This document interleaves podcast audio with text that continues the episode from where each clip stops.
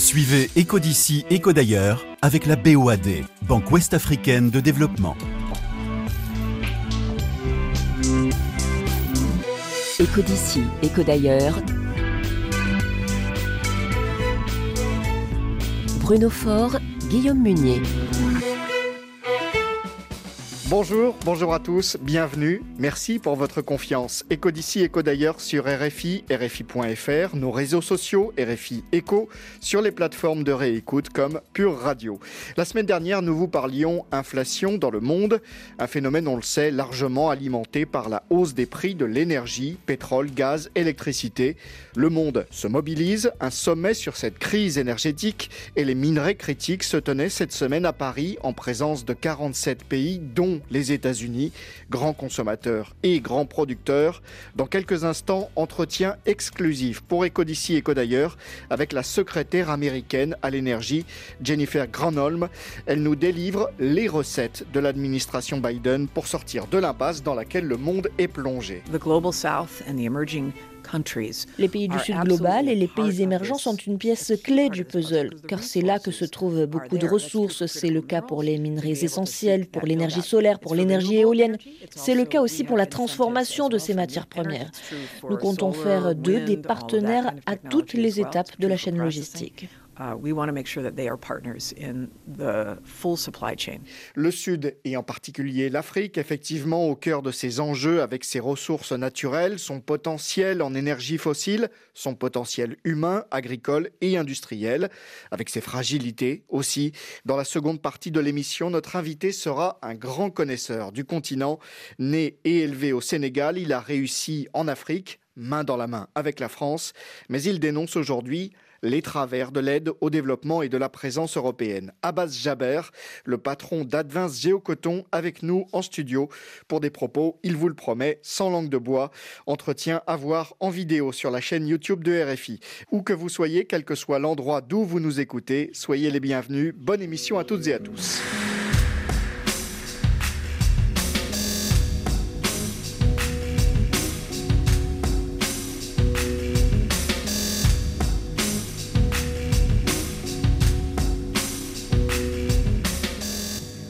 Excellencies, ministers, dear colleagues, can we please start Fatih Birol, le directeur de l'Agence internationale de l'énergie, à l'ouverture de ce premier sommet à Paris consacré aux métaux critiques, lithium, cobalt, manganèse, nickel, ces minerais indispensables à la production de véhicules électriques et donc à la transition énergétique devenue indispensable. Notre planète toujours plus chaude, notre climat toujours plus déréglé du fait de l'utilisation des énergies fossiles. Alors que faire? Parmi les quelques 47 pays participants à ce sommet, consommateurs et producteurs de ces métaux, la première économie du monde, les États-Unis, représentée par la secrétaire d'État à l'énergie, Jennifer Granholm, d'origine suédoise, née au Canada, alliée de longue date de Barack Obama. Elle a accordé un entretien exclusif à Justine Fontaine, journaliste au service économie de RFI, pour Éco d'ici, Éco d'ailleurs. Bonjour Madame la secrétaire d'État. Pour la première fois, un sommet international sur les minerais critiques est organisé. Cette course aux matières premières essentielles à la transition énergétique ne fait que commencer, selon vous? The race has been going on, but la course est déjà lancée, mais je pense que les gens sont en train de se rendre compte que la demande en minerais essentiels, en particulier pour les batteries et les véhicules électriques, ne cesse de croître.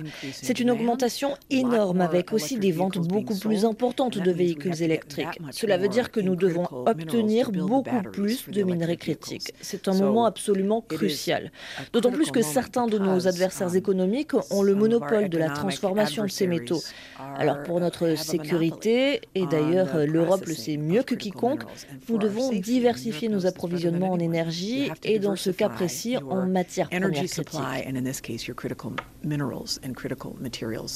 Pensez-vous que les États-Unis puissent être euh, totalement indépendants dans ce domaine, sachant justement que la Chine détient près des deux tiers des capacités de raffinage de lithium, de cobalt ou encore de manganèse, si on ne prend que euh, quelques exemples C'est le but de l'Agence internationale de l'énergie, qui réunit des pays qui partagent les mêmes idées et qui veulent être souverains.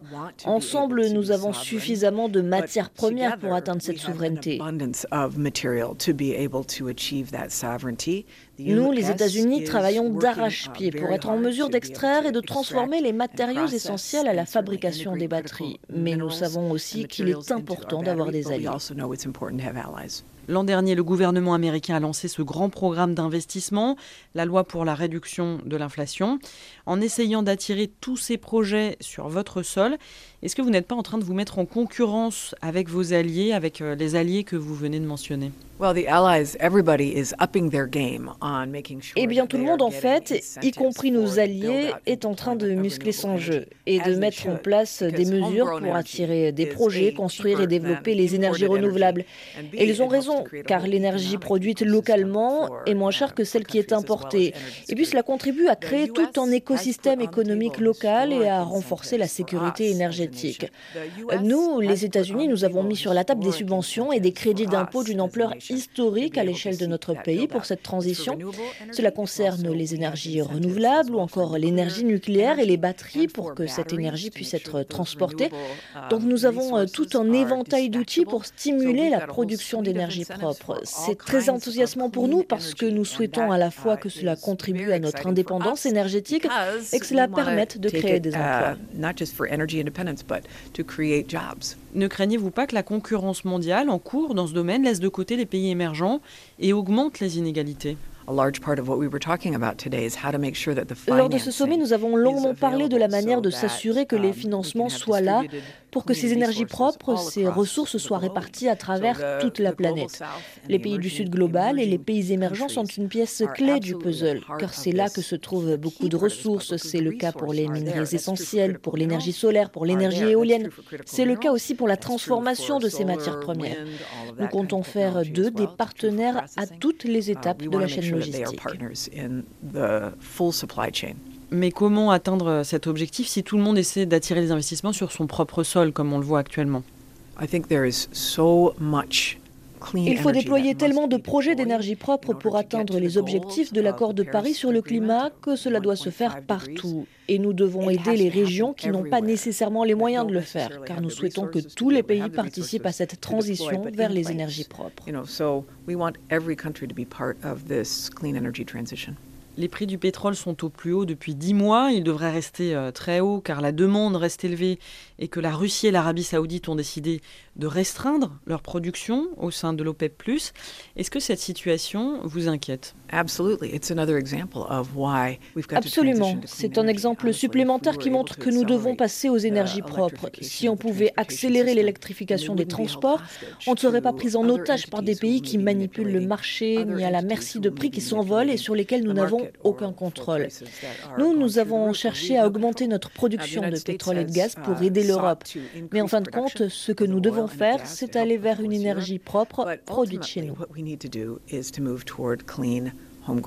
La Russie contourne les sanctions qui ont été prises contre elle depuis le début de la guerre en Ukraine. Considérez-vous que cette politique de sanctions a été suffisamment efficace? Il est clair qu'ils ont trouvé des solutions alternatives et des pays prêts à les aider à um, contourner ces sanctions. Cela ne fait que souligner, une fois de um, plus, le danger de s'appuyer sur des pays dont vous ne partagez pas les valeurs. Et c'est pourquoi je le répète, il est tellement important d'accélérer la production d'énergie propre et la transition. Vous savez, certains pays sont en colère contre la Russie et les sanctions sont réelles, mais il faut les ajuster d'une manière ou d'une autre pour s'assurer qu'elles aient bien un impact. We've got to figure out how to button down to make sure that the sanctions actually have impact. Depuis le début de la guerre en Ukraine, vous avez, vous le disiez, demandé aux producteurs de gaz et de pétrole d'extraire plus d'énergie fossile. Jusqu'à quand prévoyez-vous une hausse de cette euh, production aux États-Unis, euh, votre pays qui est déjà le premier producteur de pétrole et de gaz euh, au monde? Nous sommes à des niveaux de production records actuellement. Les compagnies um, pétrolières et gazières sont des entreprises privées. Elles prennent leurs décisions en fonction de leurs propres intérêts. Mais quels sont les intérêts des États-Unis? Quels sont les intérêts des autres pays? C'est de réduire notre dépendance, leur dépendance. C'est important aussi pour le changement climatique et pour la sécurité énergétique. C'est pourquoi la priorité doit être d'accélérer le déploiement des énergies propres.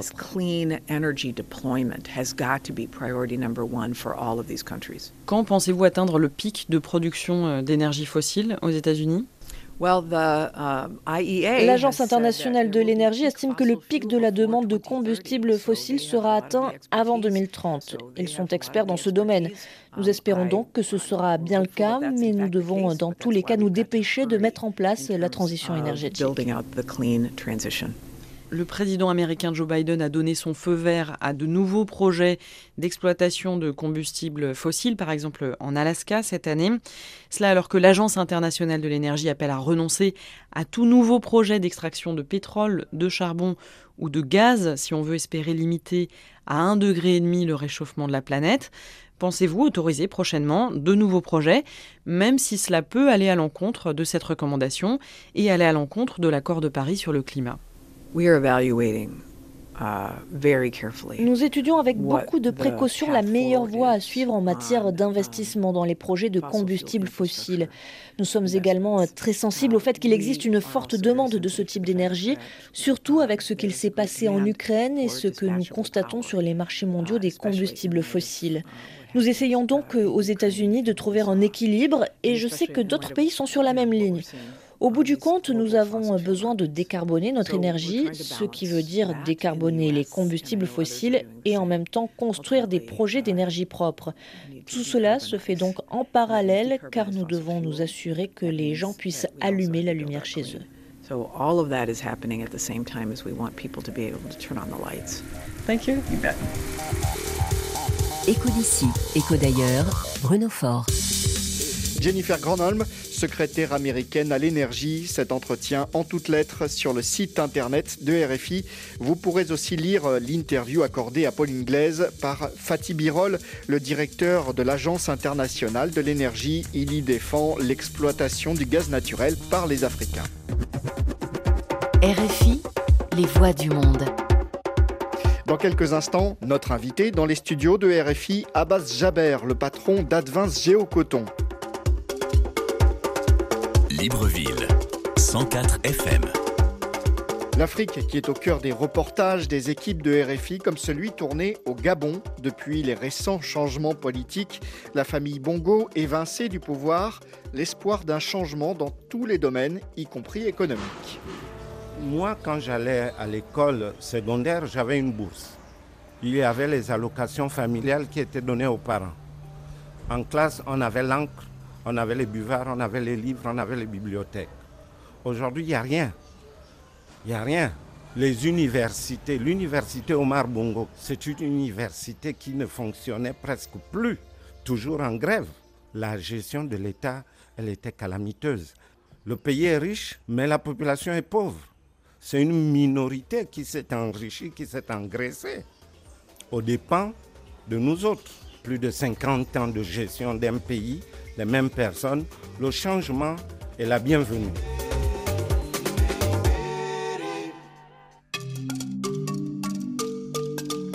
Après les années Bongo, l'espoir d'un renouveau au Gabon, extrait du grand reportage signé Amélie Tullet et François Mazet, à retrouver sur rfi.fr et sur toutes nos plateformes d'écoute. Écho d'ici, écho d'ailleurs, Bruno Fort. Lui aussi espère des changements sur le plan économique en Afrique, comme promis notre grand invité dans le studio 51 de RFI. Et cet invité est un chef d'entreprise au sens large qui a des idées pour le continent qu'il connaît le mieux, à savoir l'Afrique. On peut même dire qu'il ne mâche pas ses mots sur les questions économiques, sur la relation avec la France, sur l'aide au développement, sur la présence économique et militaire étrangère. On va en parler en profondeur. Bonjour Abbas Jaber. Bonjour. Vous êtes le président du groupe français Advance Géocoton, premier producteur privé de coton euh, en Afrique subsaharienne, un groupe euh, agro-industriel présent dans combien de pays au, total? Dans une dizaine de pays. D'accord. Combien de collaborateurs? 2700, j'ai lu Absolument. Chiffre d'affaires? Euh, Selon les années, selon les cours du blé et du coton, entre 250 et 400 millions d'euros Mhm. consolidés. Les dernières années ont été plus difficiles? Que les autres Bien plus difficiles Bien plus difficiles, hélas. Je vais vous interroger en compagnie de Julien Clémenceau du service économie de RFI. Bonjour Julien. Bonjour Bruno, bonjour à tous. Ainsi Bonjour. que Marie-Pierre Olfan, spécialiste des matières premières sur Radio France Internationale. Bonjour Marie-Pierre. Bonjour à tous. Abbas Jaber, vous êtes né à Dakar, de parents libanais. C'était en 1958. Avant l'indépendance du Sénégal, vous y avez grandi. Euh, Vous avez trois nationalités, sénégalaise, française, libanaise. Est-ce que ça ouvre des portes quand on fait des affaires ou au contraire, est-ce que ça vous pénalise? Les deux, mon général. non, euh, oui, en effet, j'ai trois nationalités. Euh, Je suis né à Dakar, qui était commune française. Et euh, le droit du sol du Sénégal, donc en 1960, euh, j'ai accédé à la nationalité sénégalaise. Et de parents libanais, le droit du sang. Donc j'ai les trois nationalités. Je n'en ai demandé aucune. Et ce sont euh, trois nationalités avec les trois cultures. hein. Je crois que vous êtes né un 18 juin et que c'est important pour vous. Absolument. Mes parents étaient très fiers de cette date parce que euh, mon père, euh, dans les années 40, euh, il avait à Thiès, parce que mes parents ont vécu à Thiès. hein. je suis né à Dakar, mais mes parents ont vécu à Thiès. Moi-même, j'ai vécu 18 ans à Thiès. Il avait ce qu'on appelait à l'époque une TSF. Et Thiès, qui était une ville de garnison, les militaires français venaient écouter les informations chez mon père, et qui était un, un- un grand amoureux de- du général de Gaulle. Et donc en 1940, l'appel du 18 juin. L'appel du 18 juin, exactement. Ah ben Jaber, est-ce que vous avez souffert euh, de ces origines libanaises? Est-ce qu'on vous l'a reproché? On sait des fois qu'en Afrique, euh, les Libanais d'Afrique sont pas souvent très bien perçus. Est-ce qu'en France aussi, euh, vous avez eu l'impression qu'on vous reprochait ces, ces origines? Euh, non, alors vous savez, je suis arrivé en France euh, la première fois, j'avais 19 ans, j'avais une petite amie euh, française qui avait 18 ans, et dont le père avait 40 ans. Et euh, il m'a posé la question, il m'a dit, mais tu te sens quoi? Libanais, français, sénégalais euh? Et là, j'étais très embarrassé. Parce que je lui ai dit, ah mais moi j'ai envie d'avoir un drapeau, j'ai envie d'être comme tout le monde, d'avoir...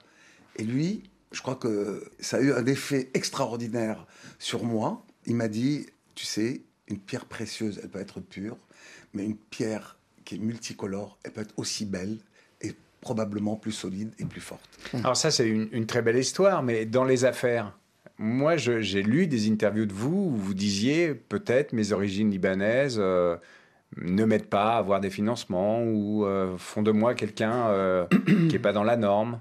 Alors, pas dans la norme, ça c'est sûr. Et comptez sur moi pour ne pas pratiquer la langue de bois aujourd'hui. Mais par contre, soucieux des intérêts de la France, euh, des intérêts de l'Afrique, parce que je me considère comme une passerelle qui, mieux que moi ou d'autres personnes issues de l'immigration et qui ont plusieurs cultures et qui sont francophiles, francophones, français à part entière, peut défendre les intérêts de la relation de la France avec l'Afrique. Qui mieux que nous Vous n'avez pas vraiment répondu à ma question. Eh ben, quand on défend quelque chose, ben, on reçoit des coups. Alors, euh, on essaie de ne pas en donner. hein, donc ça, c'est un principe chez moi. Mais j'attends que, j'emploie un terme, que le cadavre de mon corps passe devant moi. Voilà. Alors aujourd'hui, vous faites des affaires entre la France et plusieurs pays africains. On revient sur votre parcours euh, depuis plusieurs décennies euh, avec vous, Julien. Oui, euh, on peut commencer dans les années euh, 90, euh, où à ce moment-là, vous développez une activité de négoce.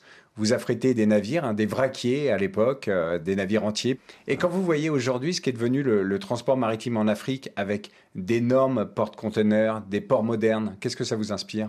Ben, écoutez, je, je pense, mais vraiment, euh, sans vouloir me vanter, euh, j'étais le premier à affréter de gros navires, des vraquiers, là où, à l'époque, il y avait une compagnie maritime qui avait quasiment le monopole du transport euh, en Afrique.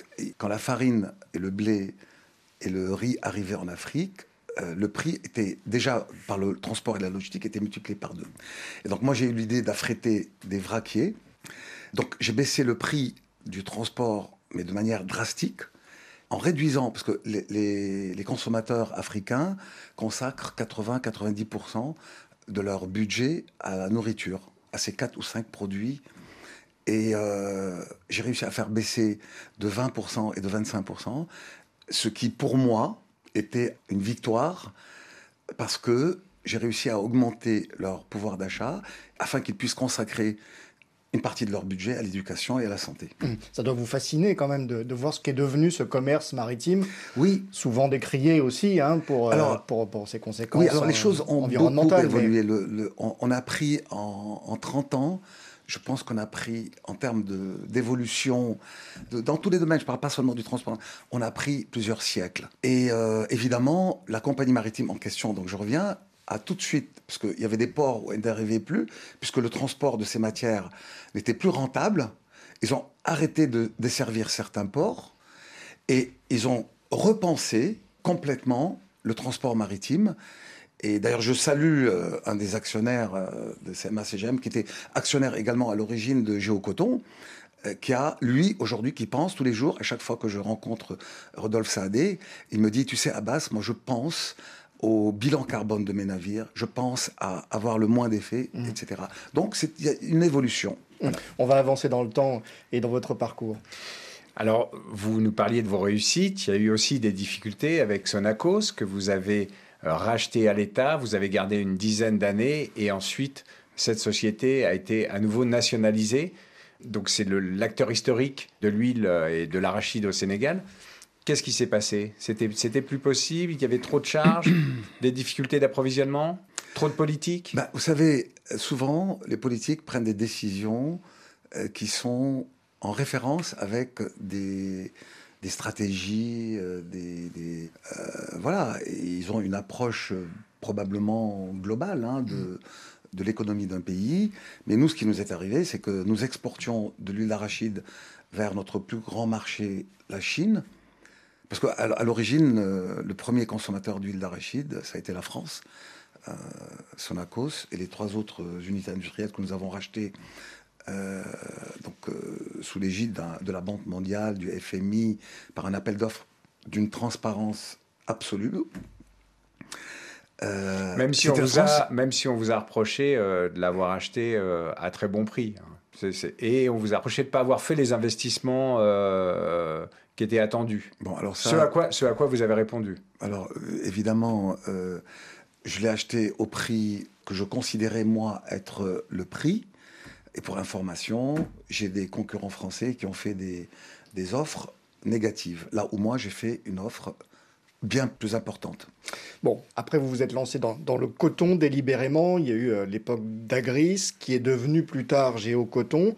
Marie-Pierre Olfan, qui, qui, traite régulièrement de, ce marché du coton sur l'antenne de RFI. a quelques questions à vous poser sur les difficultés d'abord de ce secteur que vous avez évoqué euh, tout à l'heure. Oui, Monsieur Jabert, l'année dernière a été une année très difficile en Afrique de l'Ouest pour le coton euh, de chez tous les, grands producteurs, euh, notamment à cause des insectes ravageurs, les, les jacides. Est-ce que cette année s'annonce meilleure en termes de, de maladies du coton?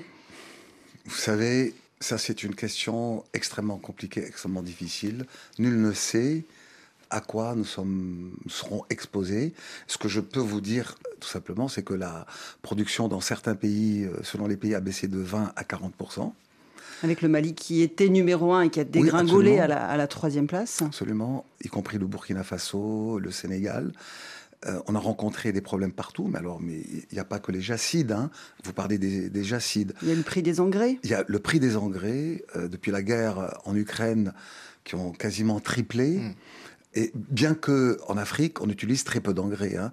on utilise entre 10 et 15% de quantité d'engrais comparativement aux autres pays développés, c'est-à-dire aux producteurs de coton en Chine ou aux États-Unis. Alors, et je tiens à souligner aussi très important, que notre coton est pluvial. Il n'est pas du tout un coton d'irrigation, donc c'est un coton qui est durable, et ce sont des petites exploitations, c'est important de le souligner, des petites exploitations familiales qui ne produisent pas que du coton. Ils font un tiers de coton, un tiers de céréales et euh, un tiers de légumineuses, ce qui mmh. leur permet de faire de l'élevage et de vivre. Dans ces difficultés, euh, est-ce qu'il y a des différences selon les pays où vous êtes présent?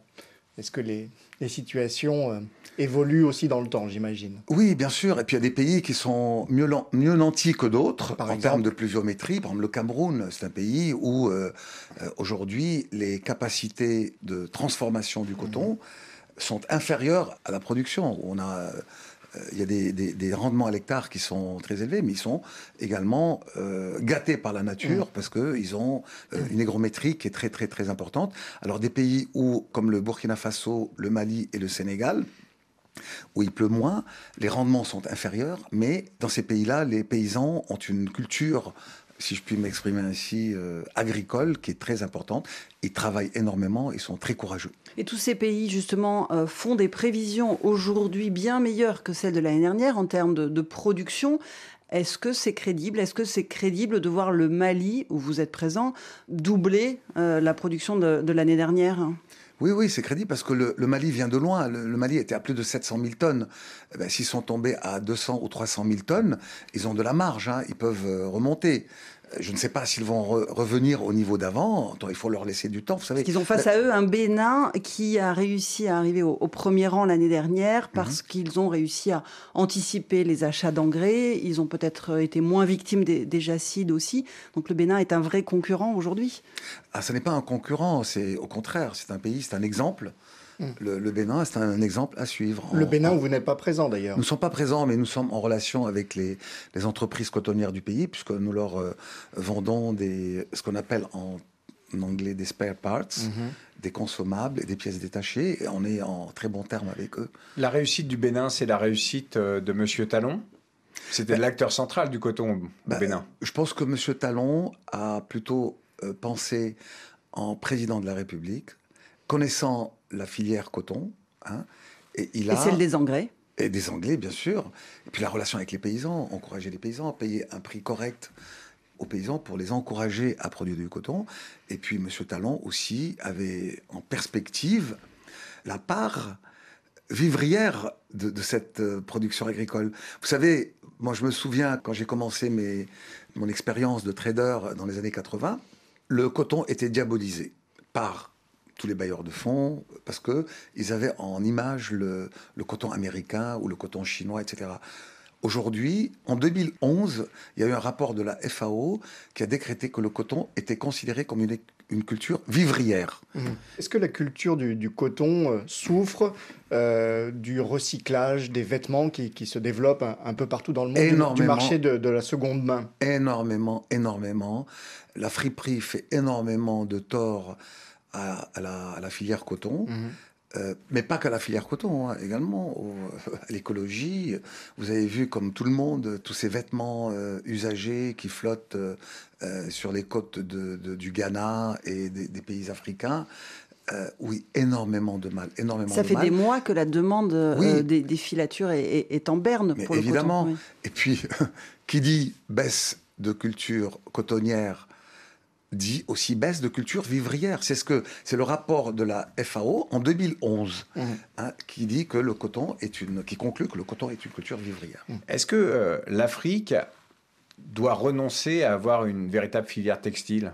La plupart des tissus sont importés, on a beaucoup de mal à monter des filatures qui tournent. Euh, oui, en effet, c'est très très très très très compliqué aujourd'hui il va falloir repenser tout ça et on pourrait, ça pourrait être même l'objet d'une émission entière. Hum. On va refermer euh, ce tiroir coton. Euh, Abbas Jaber, on va remercier Marie-Pierre Olfond que l'on retrouve au quotidien pour euh, sa chronique des matières premières sur RFI et RFI.fr. Écho d'ici, écho d'ailleurs. Sur RFI.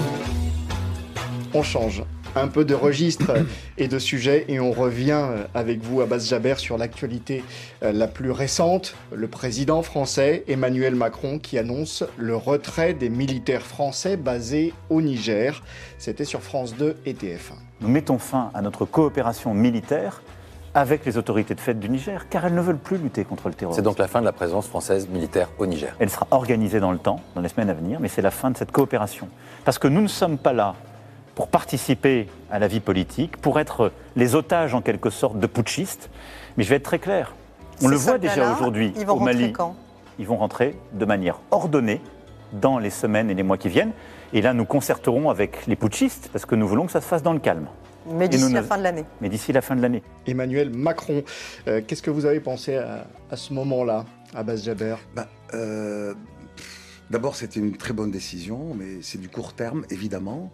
Euh, il fallait tout de suite libérer le, entre guillemets, le terrain, partir. Quand on n'est pas désirable dans un pays, mhm. il ne faut pas insister. Donc le président Macron a pris une bonne décision. maintenant, quelles en sont les raisons? Quel est ce désamour euh, aujourd'hui euh, qu'il y a entre la France et l'Afrique, certains pays d'Afrique, pas tous, heureusement? Il va falloir repenser le logiciel mhm. de cette relation. Et comme je vous l'ai dit tout à l'heure, on a pris en 30 ans, on a pris trois siècles d'évolution et, ça, j'aimerais bien qu'on en parle aussi. Julien Clémenceau. Pour, pour revenir sur la, présence militaire, les militaires français étaient devenus le pivot de la lutte euh, antiterroriste au, Sahel. Ils étaient présents depuis l'opération Serval en, en 2013 occuper ce rôle sur la durée, c'était inévitablement une erreur? C'était devenir une force d'occupation? Alors, euh, je l'ai dit déjà à plusieurs reprises que les militaires ont fait un travail formidable.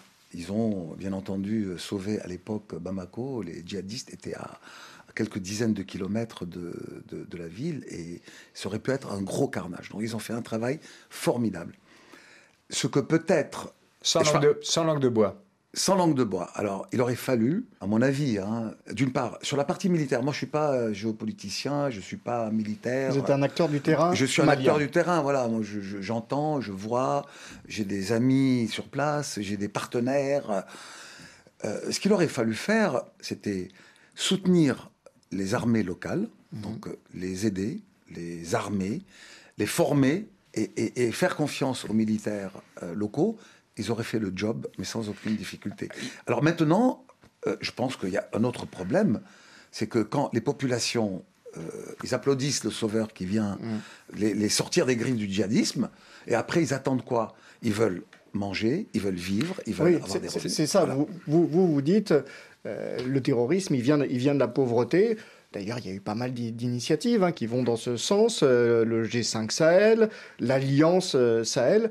Pourquoi est-ce que tout ça n'a pas vraiment fonctionné, ou en tout cas euh, n'a pas conquis les cœurs en Afrique? Alors le G5 Sahel, l'Alliance Sahel, ça a été euh, bien évidemment des, échecs, alors pour, une raison, mais là je prêche pour ma paroisse, hein, parce qu'il n'y a mm. pas eu d'entrepreneurs. Vous savez, il y, avait un volet développement quand même. le volet développement, mais qui crée des emplois Qui crée de la richesse? Ce sont les entrepreneurs. Il y a des entrepreneurs africains et des entrepreneurs français, des industriels. On a des champions en France, des champions de l'agriculture.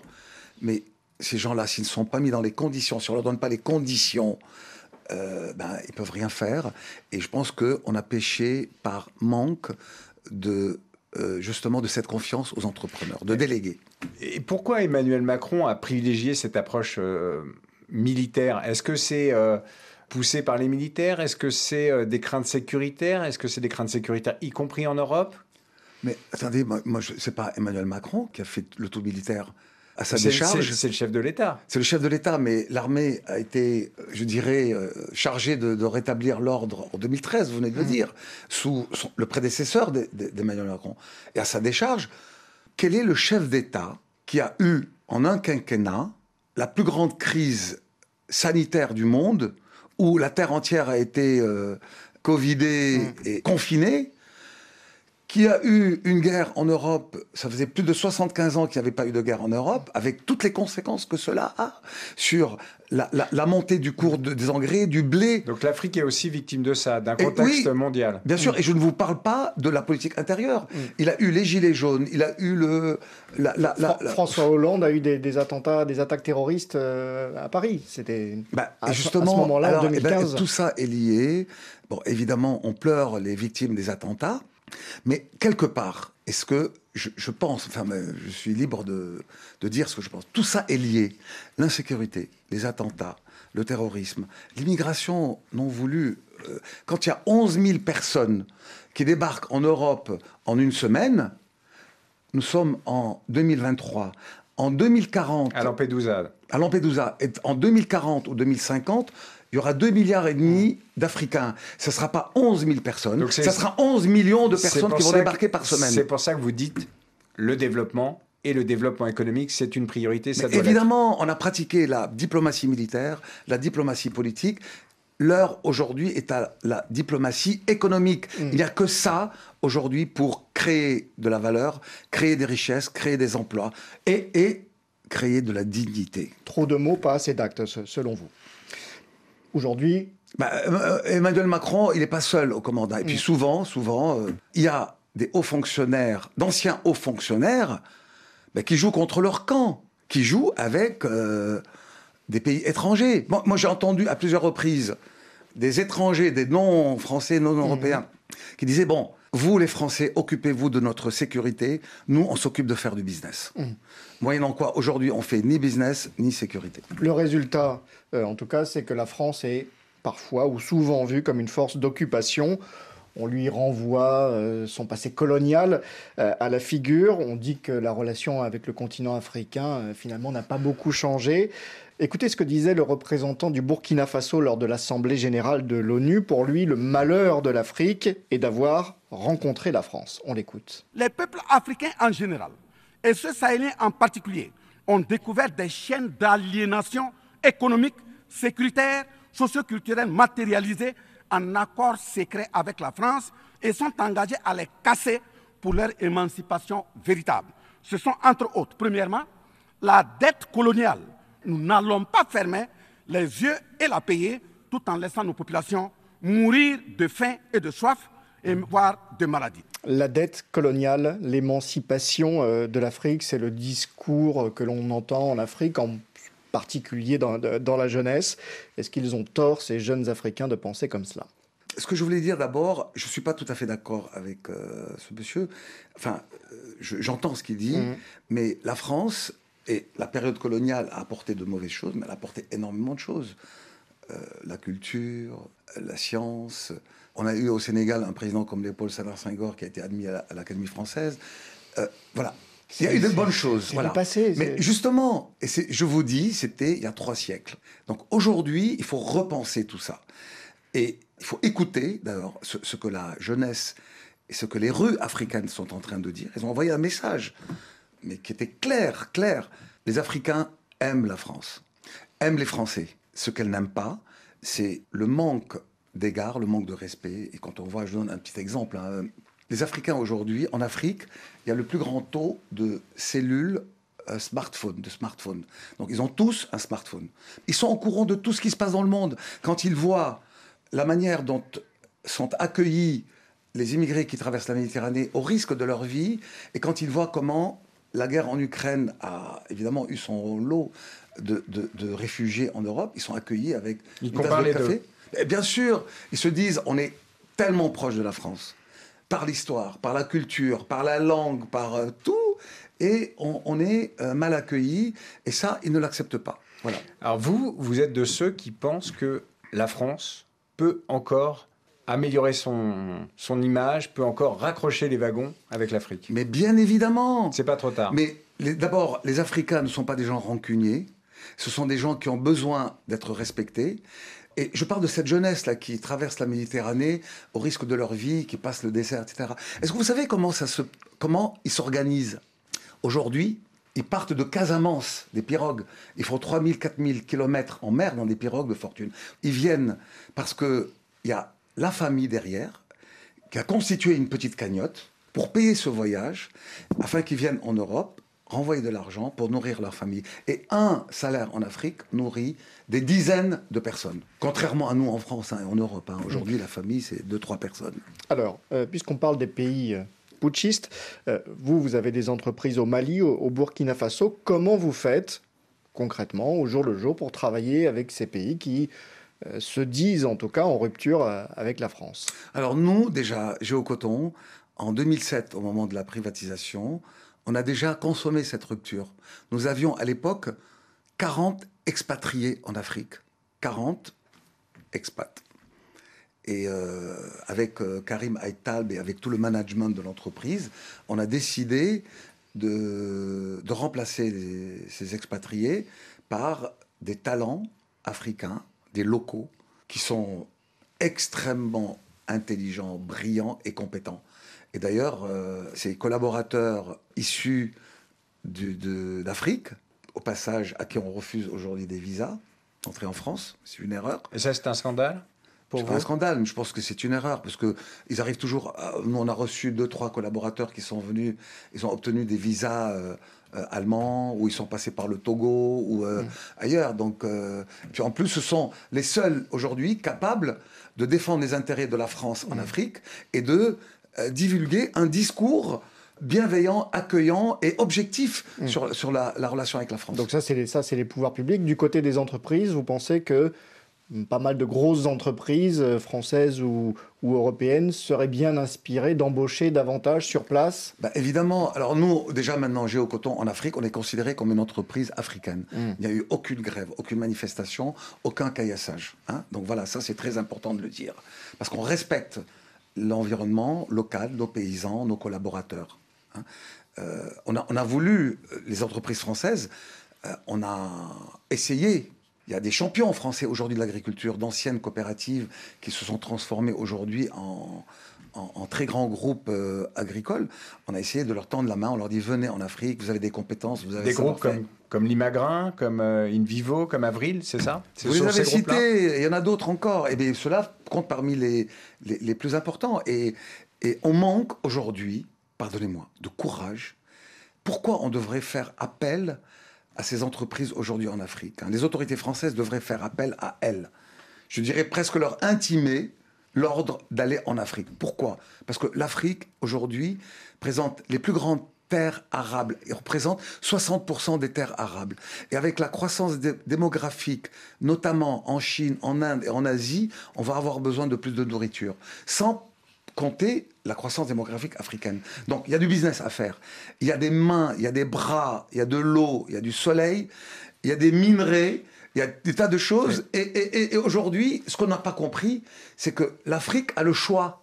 Avant, on était euh, quasiment euh, en mono-relation avec l'Afrique. Mmh. Aujourd'hui, il y a de la concurrence. Il y a les Turcs, il y a les Chinois, il y a les Américains et même il y a les Russes. Ça commence à se savoir quand même.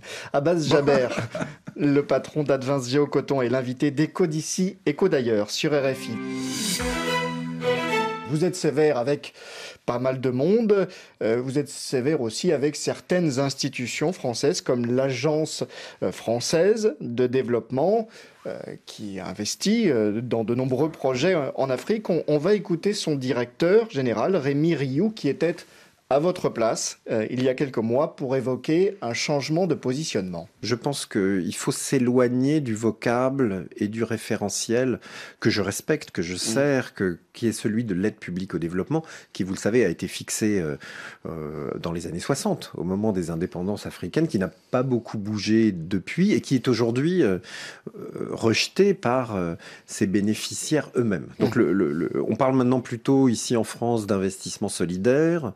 On essaie encore une fois de faire une sorte d'international des banques publiques de développement qui financent l'investissement durable, l'investissement solidaire, les objectifs de développement durable. C'est tout ce qui a été au fond décidé en 2015 avec l'accord de Paris et les ODD qui est en train de se déployer. Je crois qu'on est bien positionné et très actif dans ce domaine avec tout le respect euh, que nous devons euh, évidemment aux pays, aux populations qui souhaitent entretenir un lien avec nous. Rémi Rioux, euh, le directeur général de l'Agence française de développement. Ça vous convainc, Abbas Jaber ce bah, changement, en tout cas, de vocable bah, Le changement de vocable, nous, on en parle déjà depuis euh, plus de dix ans. Hein. Mm. On, parle de l'aide au développement qui n'arrive pas aux populations. Le taux de ruissellement, il est quasiment nul. Euh, voilà, il finance les, trains de vie de certains États. Et puis, et puis le peuple, aujourd'hui, c'est le peuple qui est dans la rue contre la France. Et ce peuple-là, il n'a rien reçu.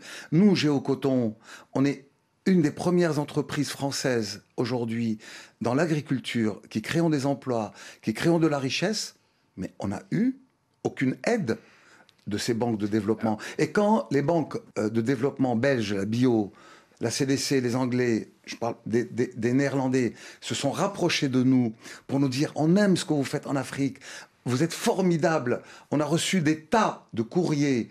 Et Afreximbank, qui est une banque également de développement africaine, ils sont venus nous voir. On veut participer. On va être votre partenariat. On aime ce que vous faites. Il y a un préalable. Il y a un préalable, ils nous ont dit, bah, très bien, quel problème bah, C'est que euh, l'AFD, par le biais de Proparco, euh, puisse participer à un tour de table. On leur dit qu'à cela ne tienne, on est ouvert.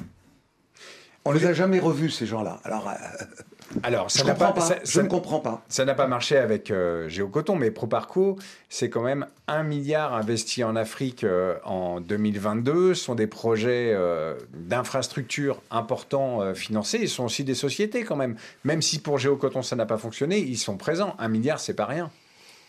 Tout dépend où on met le milliard. Et tout dépend comment ce milliard est investi et s'il va directement euh, chez les populations. Et, et- et voilà. Bah, il, Donc, va euh, dans les, il, il va dans ce que vous appelez de vos voeux, c'est-à-dire renforcer les sociétés qui travaillent en Afrique, Écoutez, qui emploient du moi- monde moi, et je vais la vous dire, richesse. hein, quand je vois que l'Union européenne vient de vient d'allouer 950 millions d'euros à la Tunisie pour juste créer une barrière et empêcher les immigrés de traverser la Méditerranée.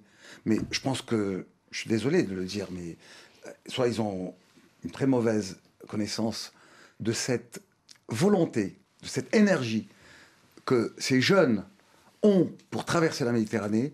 Aujourd'hui, ce ne sera pas la, la- la Tunisie, mais ça sera le lendemain, ça sera la Libye, ça sera le Maroc. J'ai entendu certains d'entre eux, on ira à la nage, mais rien ne nous arrêtera. Donc, ce- ces 950 millions d'euros, s'ils avaient été investis dans l'agriculture, dans la création d'emplois, à l'origine du mal, c'est-à-dire à la source, le vrai problème, mais... C'est la pauvreté. Mais la pauvreté, bien évidemment. Vous allez empêcher les 2 milliards et demi d'Africains dans les années 40 et 50, dans une Europe vieillissante, où on n'aura plus de euh, quasiment euh, la quasi-totalité euh, de, la population aura plus de 60 ans. Non, on a, je pense, pas compris. Pensons à l'avenir et réglons le problème à sa racine. Hum. Abbas Jaber, dernière question. Pourquoi vous faites du business? Vu votre discours, pourquoi vous ne faites pas de la politique? Vous, êtes, vous êtes sénégalais, il y a une place à Mais, prendre, alors, par exemple euh, euh, J'adore, j'adore, mon pays d'origine, j'adore mon pays natal, le Sénégal, et je peux vous dire que il y a des des politiques qui sont très talentueux, ils sont 100 milliards de fois plus talentueux que moi. Moi, j'essaie d'apporter quelques idées en tant qu'entrepreneur, en tant qu'amoureux de l'Afrique et très amoureux de la France aussi. Et comme mon bras droit qui s'appelle Karim Aitalb, qui est le président d'une association qui s'appelle Alpha, qui a réuni une centaine d'entreprises françaises, eh ben, j'ai envie d'œuvrer pour la France et l'Afrique et apporter un, un nouveau regard, euh, celui du, celui du futur. Voilà. Au- Au-delà du business. Merci Abbas Bien, Jaber. bien au-delà, bien au-delà, bien sûr. Je fais de la politique à ma manière. Merci Abbas Jaber. Merci à vous. Fondateur et président du groupe Advance Géo Coton. Merci d'avoir partagé vos points de vue pour Éco d'ici, Éco d'ailleurs sur RFI. Un entretien que vous retrouvez en vidéo sur la chaîne YouTube de RFI. La semaine prochaine, ce sera un grand invité de l'économie avec nos partenaires de Jeune Afrique. Nous recevrons Ousmane Diagana, vice-président de la Banque mondiale, chargé de l'Afrique de l'Ouest. La Banque mondiale qui, aux côtés du FMI, tient en ce mois d'octobre ses assemblées annuelles à Marrakech, dans cette ville marocaine meurtrie par le séisme. Ousmane Diagana réagira à tout ce qui fait l'actualité dans cette région du monde où, je le sais, vous êtes nombreux à nous J'en profite d'ailleurs pour vous remercier, vous, auditeurs, auditrices et internautes. Notre conversation avec Philippe Simo, le créateur d'Investir au pays, porte-parole de la diaspora africaine, atteint les 400 000 vues sur YouTube. Il organise le forum Back to Africa ce samedi au Palais des Congrès à Paris. Merci à Guillaume Munier, notre réalisateur. À la semaine prochaine. Bonne journée, bonne soirée. Portez-vous bien. Éco d'ici, éco d'ailleurs, vous a été proposé par la BOAD, Banque Ouest Africaine de Développement.